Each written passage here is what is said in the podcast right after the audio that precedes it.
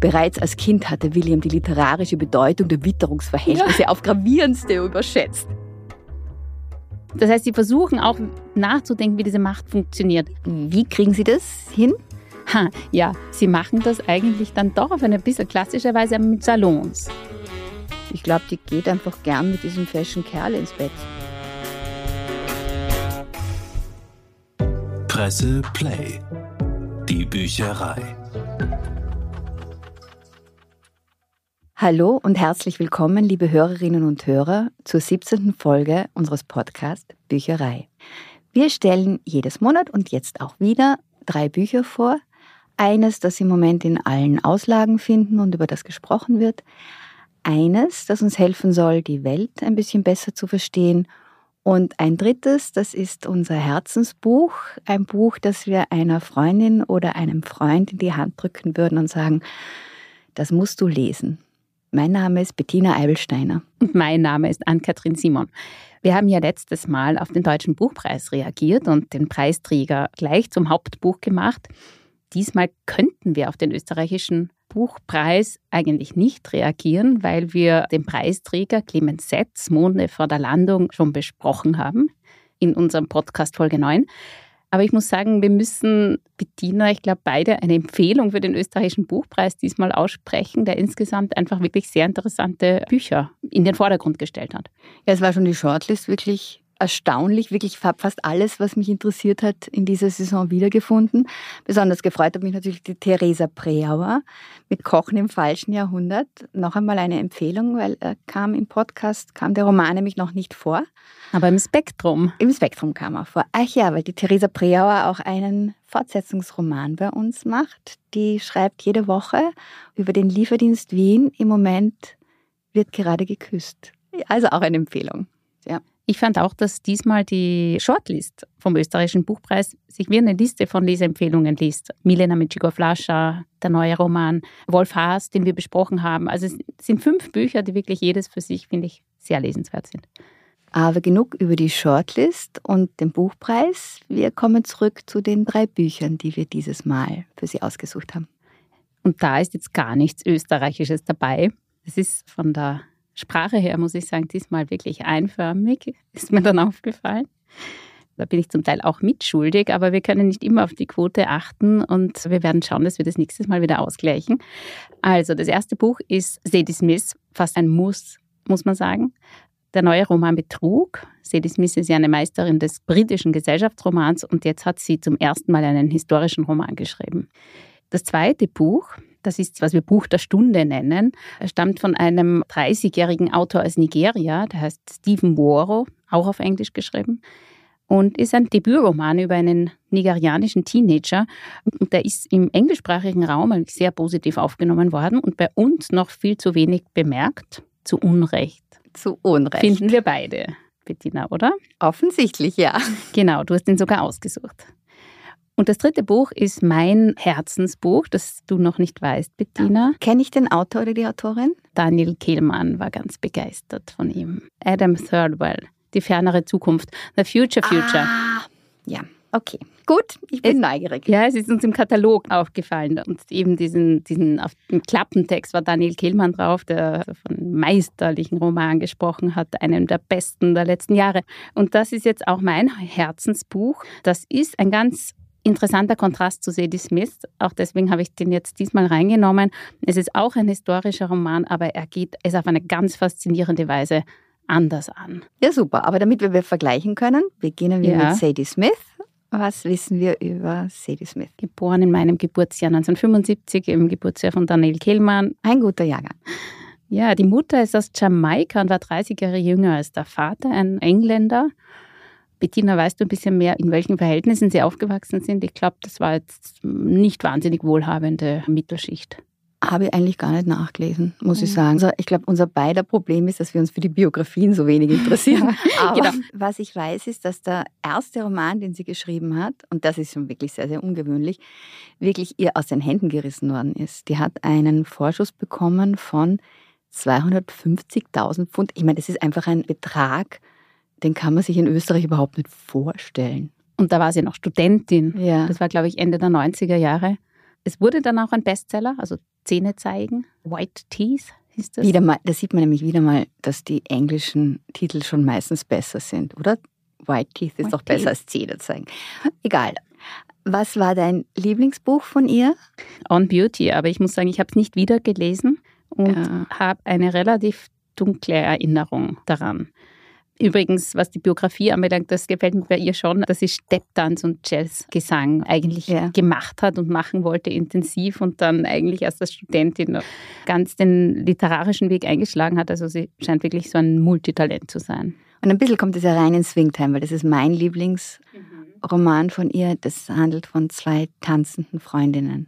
Das Ganz ein un- Tanzen. Ja, also zwei ich meine Kinder- professionell Kind- Nein, nein, tanzen, nein, nein. Das sind Kinder, Freundinnen, die beide in der Tanzschule gehen, beide so quasi eine Rivalität haben, aber dann doch eine gewisse Nähe und was mit dieser Freundschaft ist. Das hat mich begeistert, aber es ist natürlich auch schon länger her, dass ich es gelesen habe. Und ich habe mich natürlich jetzt gefreut, dass wir den Betrug auf den Tisch bekommen haben. Aber ich denke, wir hören mal rein. Sie hatte leben wollen. Obgleich sie stets gewusst hatte, schon seit sie ein kleines Mädchen war, dass es sich bei diesem Wunsch nicht um ein für Frauen schickliches Verlangen handelte, womöglich nicht einmal um ein gottgefälliges. Sie wollte leben, ihren eigenen Versuch im Leben wagen, zu ihren Bedingungen und die Versuche anderer verteidigen, so armselig, vergessen, erniedrigt und verachtet sie auch sein mochten. Manche Menschen leben für die Liebe, für die Arbeit oder für ihre Kinder. Eliza Touchett hatte nur für eine Vorstellung gelebt, die von der Freiheit. Und wenn ihr selbst einmal die Stunde schlug, wenn sie selbst tot dalag, wahrscheinlich auch hier in diesem Zimmer, dann würde sie diese Welt zumindest in dem sicheren Wissen verlassen können, dass sie mitten in dieser inneren Ansprache fiel Eliza ein, dass ihr Manuskript, Betrug, frei und offen oben auf ihrer Kommode lag, nicht wie sonst unter einem Stapel Löschpapier verborgen. Die Dame, mit der wir es hier zu tun haben, die Hauptfigur von Sadie Smiths neuem Roman, heißt Eliza oder auch Mrs. Douchet. Sie ist Haushälterin im Haus ihres Cousins, eines zunehmend erfolglosen Schriftstellers, und ist finanziell abhängig auch von ihm. Ihr Mann hat Bankrott gemacht und ist mit dem kleinen Sohn geflüchtet und beide sind sie an Scharlach gestorben. Also sie hat eine Lebenskatastrophe hinter sich und seitdem lebt sie halt dieses Leben im Haus des Cousins, eben eines Schriftstellers, den sie auch mit Ideen unterstützt und als Kritikerin unterstützt. Sie liebt derweilen Francis, seine Frau. Sie liebt aber auch auf eine andere Art Williams. Das heißt, das ist ein interessantes Dreiecksverhältnis und sie ist ein Freigeist, ein für ihre Zeit sehr ähm, freidenkender Mensch, sehr kluger Mensch und sie interessiert sich immer mehr für einen spektakulären Gerichtsprozess, der ein ganzes Jahr lang England in Atem hält.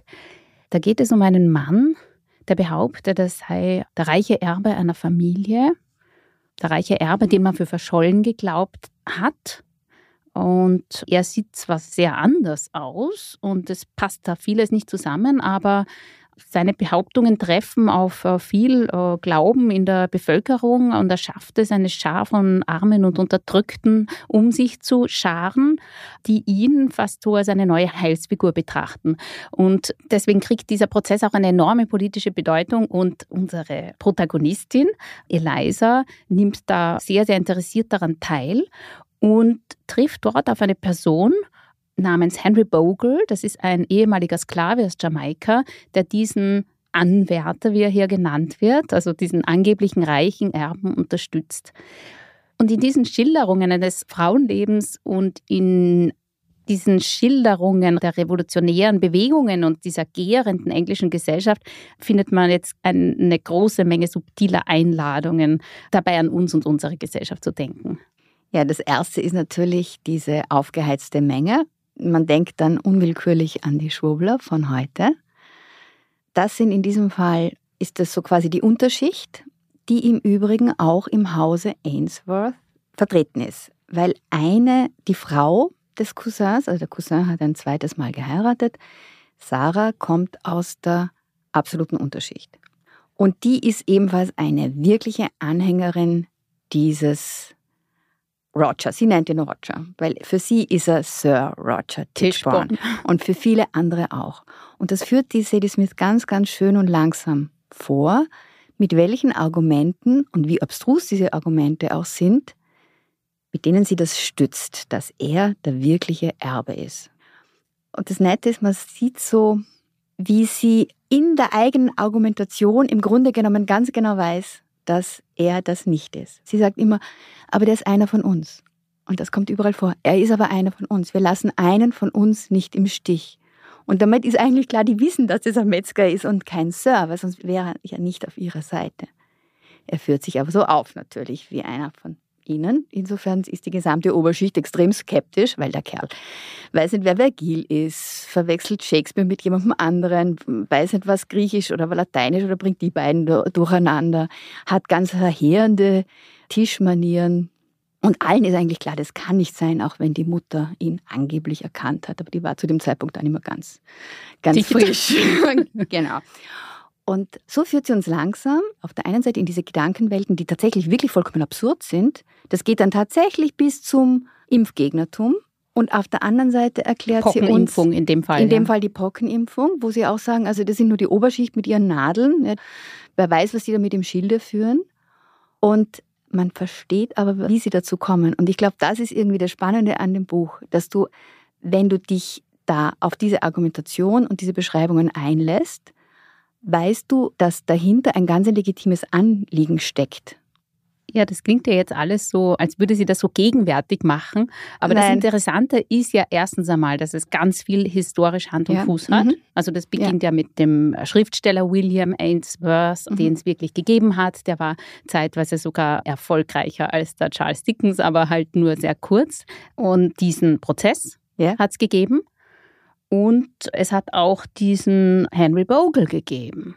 Auch den hat es gegeben. Und es hat sogar eine Haushälterin von William gegeben, Mrs. Touchet, also auch wenn sie ja. jetzt natürlich fantasiert wird in den Details, die wir kennen, weil die berühmte, also die teuerste je verkaufte Ausgabe, Charles Dickens Ausgabe von der Weihnachtsgeschichte, eine Widmung an sie trägt, an Mrs. Touchet.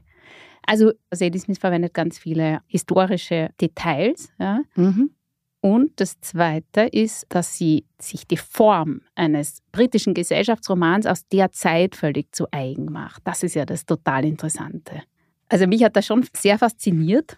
Es gibt ja historische Romane, die versuchen, ein bisschen die Grenzen zwischen alt und neu zu verwischen. Die nehmen eine historische Szenerie, aber modernisieren ein bisschen die Sprache. Hier ist sie quasi völlig authentisch in den Grenzen eines britischen Gesellschaftsromans aller Jane Austen, aller Dickens, also aus dieser Zeit. Ja. ja.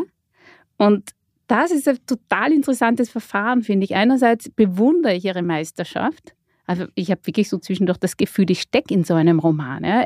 Er hat auch alle diese Stärken. Ja. Er ist wie eine Verkleidung, die perfekt sitzt. Also so ein Kostüm, das sie sich angezogen hat und, und dass sie sich wirklich auf den Leib geschneidert hat. Also du hast den Tonfall, finde ich, den, die gesellschaftlichen Typen, die in diesen Romanen vorkommen, die Umgangsformen, auch diese elegante, ironische Erzählweise, auch irgendwie beschaulich. Es ist auch ein Roman über die Literatur.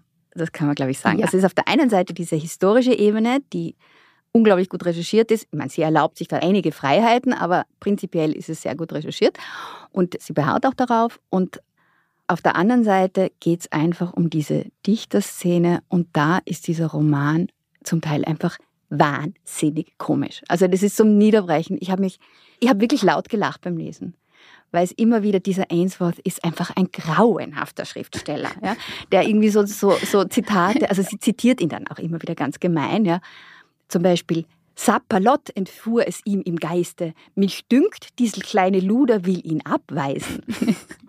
Oder eine meiner Lieblingspassagen ist so, da zitiert sie ihn so ein bisschen, rast fort, ihr Elemente, grollt ihr Donner, zuckt auf, merkwürdige Flammen, flüchtige Gäste.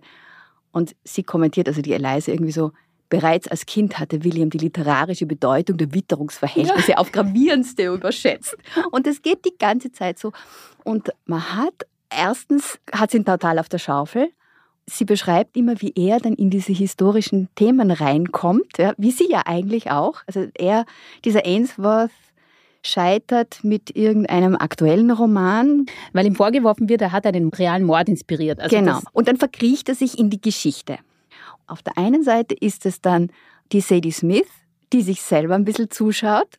Und auf der anderen Seite schaut sie auch diese Eliza zu, die dann natürlich eigentlich die bessere Schriftstellerin wäre. Und der Clou an diesem Roman ist, dass dieser Ainsworth direkt vor diesem großen, großen Stoff ist, dieser Prozess, mhm. der ja damals wirklich alle beschäftigt hat. Er hätte eigentlich die Möglichkeit gehabt, einen wirklich erfolgreichen Roman zu schreiben und er lässt ihn liegen und die Eliza möchte ihn dann schreiben. Und das ist auch so, man sieht, auf wie vielen feinen Ebenen dieser Roman funktioniert. Ja, ja. Und man muss ja unbedingt sagen, dass der Charles Dickens als eine, eine wichtige Nebenfigur im Roman auftaucht. Der, ja. Tatsächlich haben sie sich ja gekannt, Ainsworth und Dickens. Und hier verkehrt Dickens in seinem Haus und er verkehrt in den Literaturzirkeln mit William gemeinsam. Mrs. Touchet, Eliza, sieht ihn immer wieder, mag ihn nicht, mag ihn gar nicht. Und das ist auch eine sehr interessante Facette des Romans, dass er eigentlich ein Denkmalsturz ist. Ja? ja.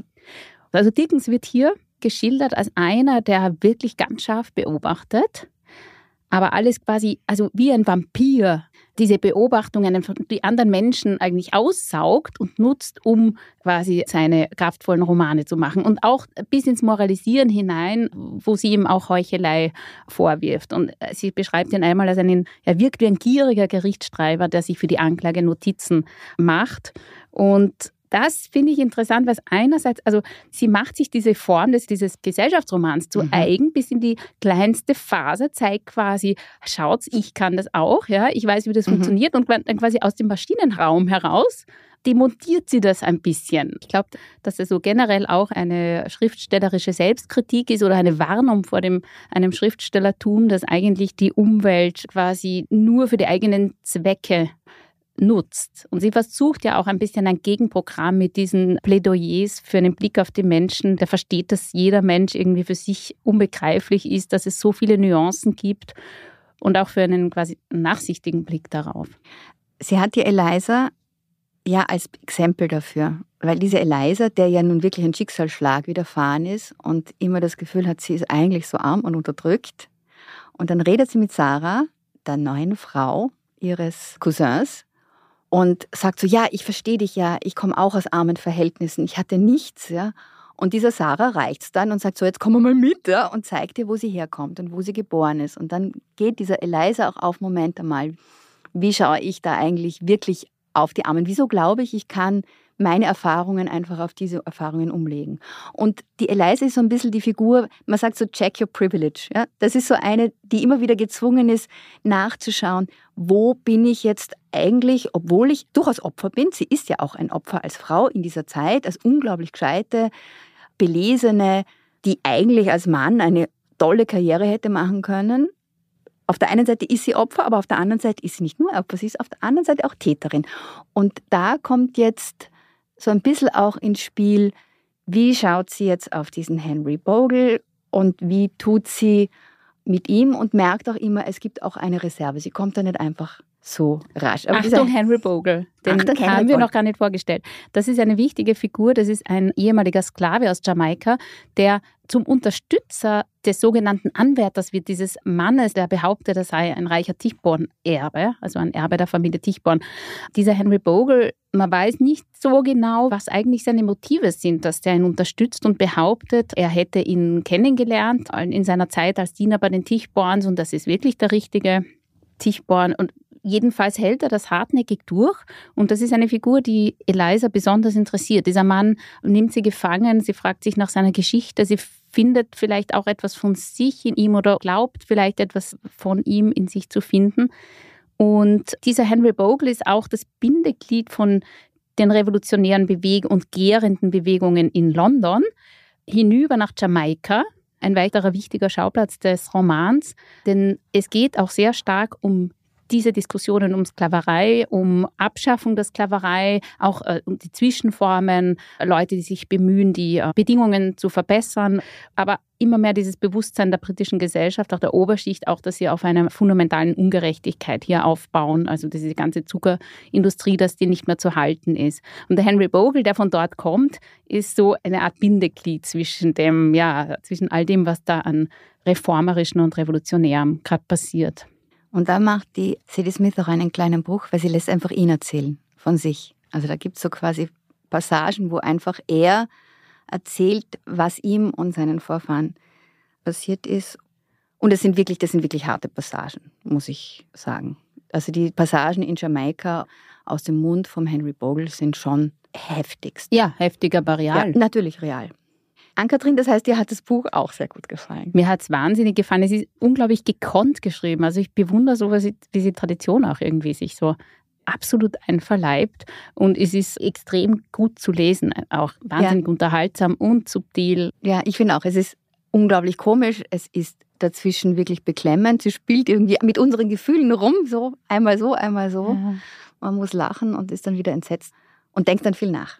Gehen wir weiter. We move on. Das nächste Buch, der nächste Roman, unser Buch zur Stunde, das uns helfen soll, die Welt ein bisschen besser zu verstehen, obwohl das die Sadie Smith jetzt eigentlich auch ja. gemacht hat, oder? Gut. Natürlich. Das nächste Buch, Andy Afrika von Stephen Buoro. Der ist jetzt einmal eine Generation jünger fast, kommt aus Nigeria und hat dann auch in England studiert. Und das ist sein Debütroman. Genau. Und er konnte dort studieren und das ist, glaube ich, auch relativ wichtig für den Roman. Er konnte dort studieren, weil er ein Stipendium bekommen hat von der Booker Prize Foundation. Eine Möglichkeit eines Nigerianers, dem Wahnsinn dort zu entkommen. Mhm. Aber hören wir uns eine Passage an aus Stephen Buoro, Andy Afrika. Dear White People, ich liebe weiße Mädchen. Besonders Blonde. Blonde, die einen Pferdeschwanz tragen und einmal in der Woche Zöpfe. Ist das ein Fetisch? Keine Ahnung. Ich bin mir einfach ziemlich sicher, dass ich mal ein weißes Mädchen heirate. Ein blondes. Ob ich schwarze Mädchen hässlich finde? Natürlich nicht. Das hieße ja, Mama wäre hässlich. Und das sagt niemand ungestraft. Ich habe es mir dieses Mal leicht gemacht und einfach den Anfang genommen als Passage, die wir hier vorstellen, weil es mich auf der einen Seite sofort reingezogen hat. Also ich habe dieses Buch in die Hand genommen und mir gedacht, was ist bitte das? Mhm. Und zum Zweiten, weil diese Passage doch schon sehr viel zeigt, worum es in diesem Roman geht. Es geht eigentlich um einen jungen Mann, also junger Mann, eigentlich ist ein Jugendlicher, 15 Jahre alt, Andy heißt er, wohnt mit seiner Mutter in einem kleinen Kaff im Norden Nigerias und sehnt sich nach einer weißen Freundin und sehnt sich auch danach, wegzukommen von hier und hat, hat auf der einen Seite ein schlechtes Gewissen und auf der anderen Seite ist dieser Wunsch so stark. Der Roman spielt in politisch bewegten Zeiten, wobei die Zeiten in Nigeria eigentlich immer politisch bewegt sind. Gleich sehr am Anfang kommt es zu einer Szene, wo Andy mit seiner Mutter an einem Gottesdienst teilnimmt eigentlich ist es ein Willkommensgruß an eine weiße Frau, eine weiße junge Dame, die heißt Eileen und kommt zu ihrem Onkel und ihn besuchen und wird jetzt vorgestellt und eingeführt in die Gemeinschaft. Und er verliebt sich sofort, Knallerfall, weil sie blond ist, sie hat so platinblondes Haar und, er ist irgendwie, und ihre Augen sind wie Wiesen und er ist also verschossen. Und zu diesem Zeitpunkt kommt es zu einem Überfall. Muslime fühlen sich beleidigt, weil ein Christ den Propheten beleidigt hätte. Und sie kommen jetzt und fallen über diese Kirche her. Sie kommen mit Macheten, ermorden Dutzende und die Mutter von Andy wird am Rücken so stark verletzt, dass sie nicht mehr gehen kann. Und wir haben jetzt mehrere Ebenen. Auf der einen Seite haben wir das wirkliche Grauen in Nigeria, das sich durchspielt auf allen Ebenen. Also das beginnt bei der Regierung, die die Studenten totknüppelt. Es geht weiter bei, im Konflikt Muslime gegen Christen. Es ist auf einer unteren Ebene, dass einfach nichts funktioniert. Im Krankenhaus werden halt einfach Nadeln im Rücken der Mutter vergessen. es ist so quasi, dieses ganze Land ist am Zusammenbrechen und mittendrin ist Andy. Und Andy ist mittendrin und ist aber 15 und er will eine Freundin und er will Sex und es ist auf dieser Ebene ein wunderschöner Coming-of-Age-Roman, der alles miteinander verbindet. Das wäre mal die Einleitung. Ja, ich finde auch, dass es ein Coming-of-Age-Roman im besten Sinn ist. Ja, Bedina, du hast ihn mir ja empfohlen und ich habe so noch ein bisschen skeptisch begonnen, obwohl ich schon reizvoll fand den Anfang und mich das schon neugierig gemacht hat. Aber ich bin eigentlich immer mehr dann überzeugt worden vom Roman. Ich finde, dass der einfach sehr originell geschrieben ist und sehr frisch und aufgeweckt geschrieben ist. Also sehr, sehr unverbraucht und dass er diesen jugendlichen Geist einfängt, ohne irgendeine Lamoyanz, obwohl es da um schreckliche Dinge auch geht. Und er hat ganz tolle Sprachbilder, so wirklich völlig gar nicht abgegriffene Metaphern, mit denen er so diese Gefühle, die der Protagonist hat, der Andy, und die Beziehung zu seiner Mutter zum Ausdruck bringt. Und das ist eine ganz große Stärke, das hebt ihn raus aus so mittelmäßigen Coming-of-Age-Romanen und man hat ein Riesentalent, der Autor. Also äh, zum Beispiel, also so sind wirklich so einzelne Sätze, bei denen man so richtig verweilen möchte. Also der Fotoladen seiner Mutter wird zerstört von den Muslimen und es hieß ursprünglich Glory Bright Fotos. Und er sagt, sie haben daraus ein Wort gemacht, das nur Dämonen verstehen. Zum Beispiel. Das fand ich einfach schön. Oder mich haben die Grübchen zum Beispiel sehr berührt, also es sind Bilder, die so direkt ins Herz gehen, immer wieder.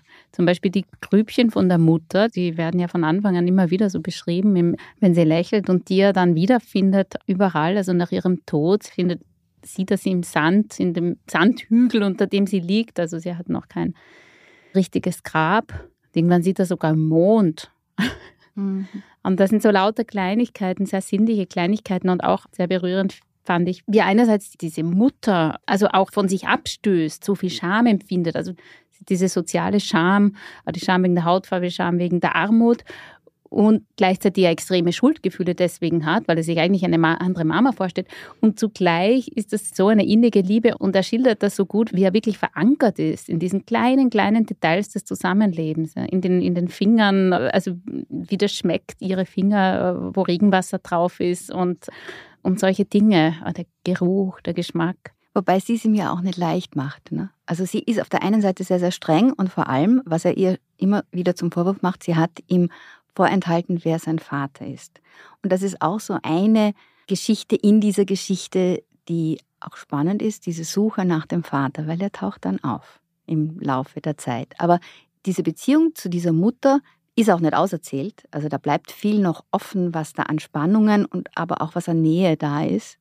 Das kann er einfach so wahnsinnig gut, dass er einfach nicht, er schmeißt ja nicht einfach was vor und sagt, so ist es, sondern er beschreibt ganz viele kleine Details und, und wie einzelne Puzzlesteine fügt sich das dann zu einem Bild. Und das macht er auch mit dieser Beziehung zu Eileen, die ist auch nicht ganz klar, weil diese hübsche junge Frau mit den Wiesenaugen und den platinblonden Haaren, die ist an ihm auch interessiert. Und da beginnt eine von seiner Seite Liebesgeschichte, von ihrer Seite eher, hm, ich glaube, die geht einfach gern mit diesem fashion Kerl ins Bett. So würde ich das jetzt ja, mal schätzen, also, oder? Das, das, wird ja auch nicht auserzählt. Auch nicht auserzählt. Irgendwie aber, verliebt ist, irgendwas ist wohl da. Ja? Aber irgendwas und ist da. Sie kann ihn dann aber auch schnell halt fallen lassen. Sie muss ja auch das Land verlassen. Ihre Eltern also finden diesen Jugendlichen natürlich schrecklich. Und sie haben natürlich vollkommen andere Zugänge. Und er ist zum Beispiel total verwundert, weil sie ist dann eine Zeit lang auf Reisen und kommt zurück und zeigt ihm die Fotos, die sie gemacht hat ja, in Nigeria. Und das sind halt lauter barbusige Mädchen mit Perlenschmuck und Buben, die in Tümpel springen. Das ist alles so idyllisch. Und er denkt sich, auf der einen Seite denkt er sich, warum hat sie nicht diese Hotels fotografiert oder dieses Regierungsgebäude, das ist so viel imposanter. Und auf der anderen Seite, und das ist, er zersprengt auch immer unsere Afrika-Klischees, weil er setzt dann dagegen seine eigene Beobachtung von spielenden Kindern nicht auf der gleichen Seite, sondern irgendwann anders. Diese Buben, die mit einem Plastikkanister Fußball spielen. Und da denkt man sich sofort, dann hast du sofort die Bilder, das ist irgendwie so nett und die sind irgendwie so jung und qua. Ja? Und der eine stößt sich an einem Stein den Fuß an und der andere rutscht dann am Plastiksackel aus und tut sich total weh und muss dann aber weiterspielen, damit die anderen mitkriegen, dass er Schmerzen hat, weil sonst sagen sie, er ist ein Mädchen oder eine Memme und bis es ihm dann irgendwann zu viel ist, so zu tun, als wäre nichts und dann verzupft er sich nach Hause. Und das ist, er zeigt dann immer was hinter diesen Klischees sind, die sich sofort ausprägen. Dieses Glückliche, dieses Afrika mit den schönen Farben, ja, dieses, die tanzenden Menschen. Ja, und er zeigt immer, was ist die gläubigen Menschen. Er zeigt immer, was dahinter steckt. Ne, auch beim Glauben, diese tiefe Unsicherheit, die eigentlich nur durch den Glauben bekämpft werden kann. Das formuliert er eigentlich sogar sehr deutlich. Ja, ja, ja. Wobei, wenn ich ganz sicher bin, es ist die ganze Zeit von Afrika die Rede und da bin ich jetzt nicht ganz sicher, wie weit er da nicht auf westliche Leser hinschreibt, wie authentisch das ist, dass dieser Bub die ganze mhm. Zeit Afrika im Sinn hat. Ja? Afrika ja. ist der beschissene Kontinent. Ich meine, wir haben vor kurzem ein Buch gehabt mit dem guten Titel Afrika ist kein Land. Das ja. muss man wirklich immer wieder sagen. Und dass dann, dann der kleine Bub ständig dieses, also mir kommt vor, da rutscht ja. ein Konzept rein, das vielleicht für westliche Leser äh, auch gedacht ist, ja, dass man halt diese Gegensätze mhm. groß hat. In Wirklichkeit ist ja alles dort trotz allem so wahnsinnig unterschiedlich. Und ich weiß nicht, ob dieser Bub wirklich Afrika im Kopf hat, von dem er wegstrebt. Also nicht einfach seine beschissene Heimat. Weil wir ja sagen, auch Buch der Stunde. Was mich das gelehrt hat, war unter anderem ein tieferes Verständnis, warum Menschen sich das antun in dem Fall durch die Sahara diesen ganzen weiten Weg auf sich zu nehmen, um nach Europa zu gelangen. Und was ich nämlich, ich habe mir bis jetzt immer gedacht, das ist so wahnsinnig gefährlich, es ist so unglaublich gefährlich, dieser Weg, warum tut man das? das man muss doch damit rechnen, dass man stirbt. Aber in diesem Buch wird so deutlich, dass du auch in Nigeria dauernd damit rechnen musst, dass du stirbst. Also dieses Konzept ist für uns vollkommen absurd ist. Wir haben irgendwie das Schicksal weitgehend, also sehr über weite Strecken abgeschafft und dort ist es permanent präsent. Das Buch macht die Brutalität so deutlich, dass man sich denkt, ich würde mir auch auf den Weg machen. Und das ja. ist, glaube ich, das Irre, was ich normalerweise, ich bin ein unglaublich äh, feiger Mensch und ich würde das ich hätte dann immer das Gefühl, das würde ich doch nie tun, das wäre mir viel zu gefährlich. Ich mhm. kann das verstehen. Ja, okay. Also das ist bei mir weniger, aber stärker ist diese Beziehung, also diese, wie deine Jugendseele ja. gezeichnet wird und diese ja. Zerrissenheit. Gut. Ah. Jetzt sind wir mit dem Buch der Stunde. Das haben wir abgeschlossen. Jetzt kommt das Herzensbuch von Ann-Kathrin und du erzählst uns ein bisschen was darüber.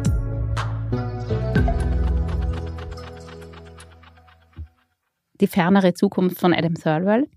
Der Autor ist bei uns nicht so wahnsinnig bekannt. Er ist 1978 geboren und hat schon wirklich erfolgreiche Romane veröffentlicht. Der letzte heißt auf Deutsch Grell und Süß und handelt von so einem Mittelschichtmann, der alles hat und quasi aus Überdruss ein bisschen auch dann alles zu Bruch fährt. Und das ist schon acht Jahre her, dass der auf Deutsch erschienen ist.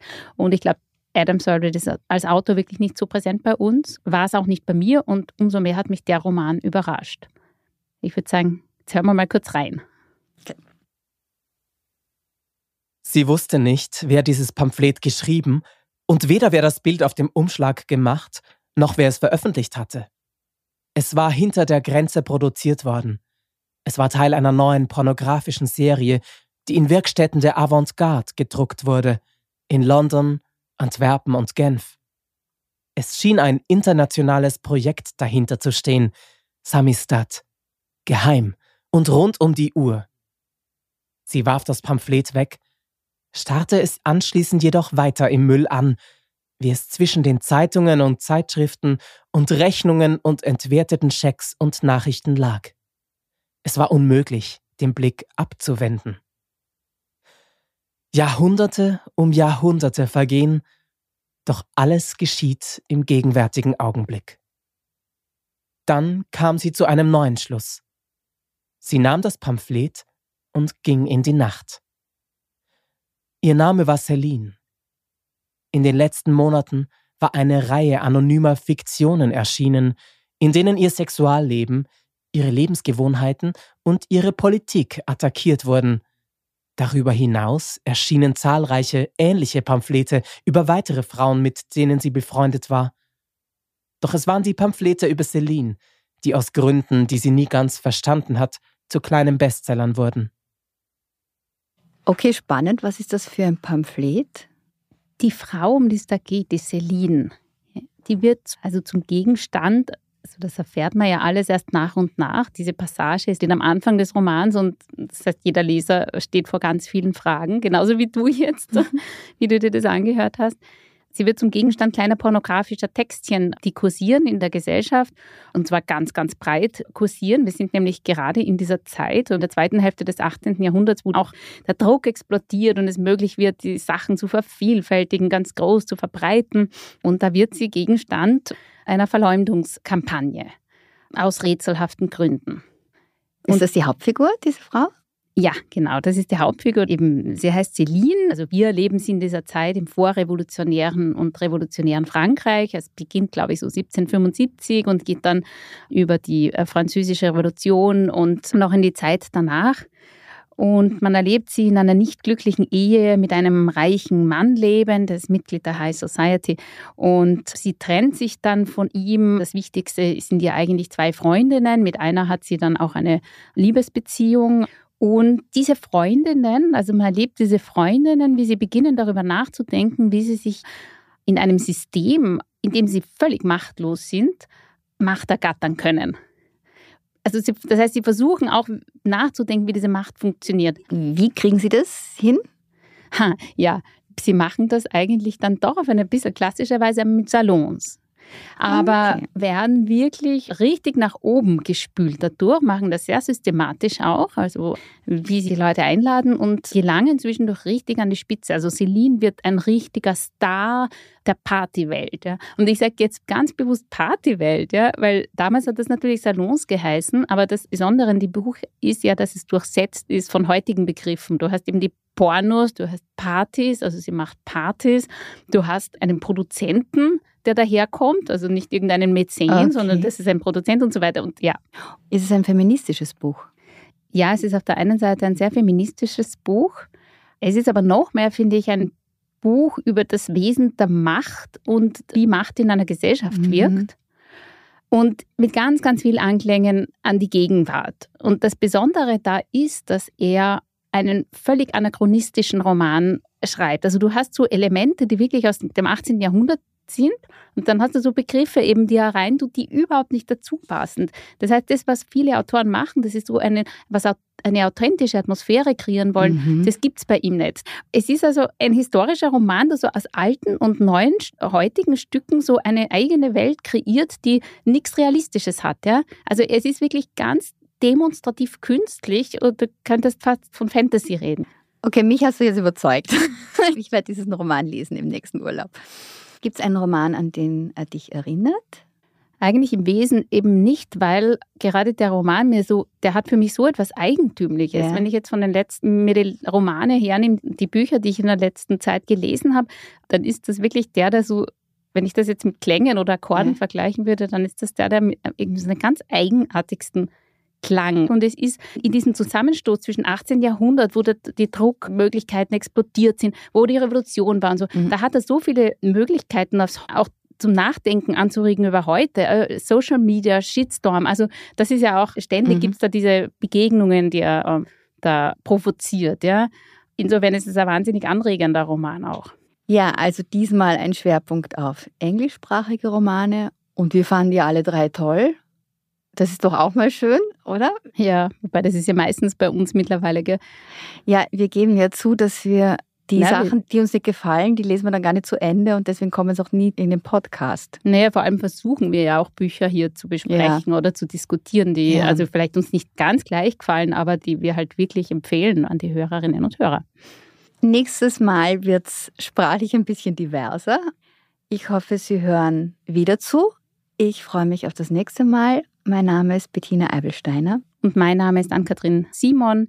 Besuchen Sie uns in unserem neuen Kanal, schicken Sie uns Feedback an die E-Mail-Adresse podcast.depresse.com und wir freuen uns aufs nächste Mal. Sadie Smith, Betrug. Aus dem Englischen von Tanja Handels, Kiepenheuer und Witsch. Stephen Buoro, Andy Africa. Aus dem Englischen von Volker Oldenburg, Rowold. Adam Thirlwell Die fernere Zukunft aus dem Englischen von Jan Wilm S. Fischer. Presse Play. Die Bücherei